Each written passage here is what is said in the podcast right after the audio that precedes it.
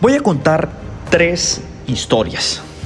La primera, fue el primer hombre en la historia capaz de correr una milla en cuatro minutos, el tan famoso Roger Bannister. Pero antes de que él lo decidiera que fuera posible, antes de que él lo decidiera que fuera posible, nadie creía que fuera posible. Incluso la gente más estudiada, médicos, científicos, aseguraban que si él se atrevía a hacer eso, su corazón iba a explotar. Pero lo poderoso de esta historia es que después de que él se atrevió a creer que sí era posible y lo logró, se volvió común correr una milla en menos de cuatro minutos. Aquí va la primera historia de alguien sin, entre comillas, limitaciones porque decidió creer en algo que para el común de la gente era imposible. Segunda historia, Michael Melamed. Y déjame contarte un poco porque esta es un poco más larga, porque su nacimiento fue muy duro, simple y sencillamente porque su cordón umbilical venía rodeando su cuello, asfixiándolo, de tal manera que dejó su cuerpo sin movimiento y fue diagnosticado con retraso motor. En términos populares, diríamos una masa inerte sin movimiento. Este chico es de Venezuela. Dijeron que no duraría más de seis meses, hoy tiene más de 30. Pero lo más interesante es que ha hecho cosas que es imposible o se consideran imposible para él. Pues de hecho hay personas, entre comillas, sin las mismas limitaciones, digo entre comillas, que ni se atreven a hacer lo que este hombre ha hecho. No solo estudió economía, sino que se caracterizó por ser líder estudiantil, eh, se atrevió a vivir solo en Londres, que para perfeccionar el idioma inglés. Eh, con todas sus limitaciones, entre comillas, físicas, porque no existen y está comprobado, ha practicado deportes extremos como el parapente, como el paracaidismo, como el buceo, como el montañismo y ahora atletismo. Subió la montaña más alta de Venezuela, 5.007 metros sobre el nivel del mar. Ha corrido carreras de 7, de 10 kilómetros, corrió la maratón de Nueva York, ha sido conferencista, facilitador y tallerista con un propósito, el de ayudar a otros a ser mejores de lo que creen que pueden ser.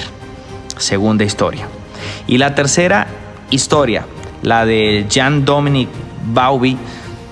Eh, este es un hombre que en lo más alto de su vida profesional, editor jefe de la edición francesa de la revista L, cuando parecía tenerlo todo, sufrió un ictus, que es un síndrome de enclaustramiento.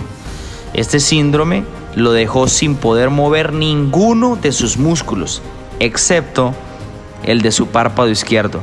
Pero lo increíble de esta historia es que en ese estado escribió un libro sobre el significado esencial de la vida. ¿Cómo lo hizo? Los, los encargados de las terapias de recuperación de este señor, le enseñaron una forma de comunicarse a través de, del parpadeo del ojo izquierdo. Eh, consistía en que ellos le iban diciendo las letras y él con el ojo iba diciendo sí y no, o sea, sí quiero utilizar esa letra y no para ir formando palabras.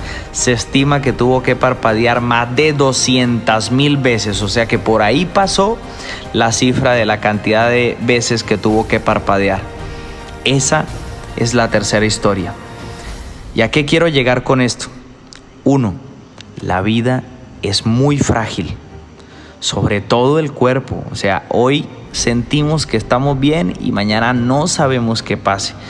Por eso hay que entrenar fuertemente la mente, el espíritu y el cuerpo para ser fuertes realmente ante cualquier sorpresa. Lo segundo, que vivamos una vida auténtica para nosotros mismos. No tenemos que tratar de ser como este o como aquel. Tenemos que ser como nosotros mismos.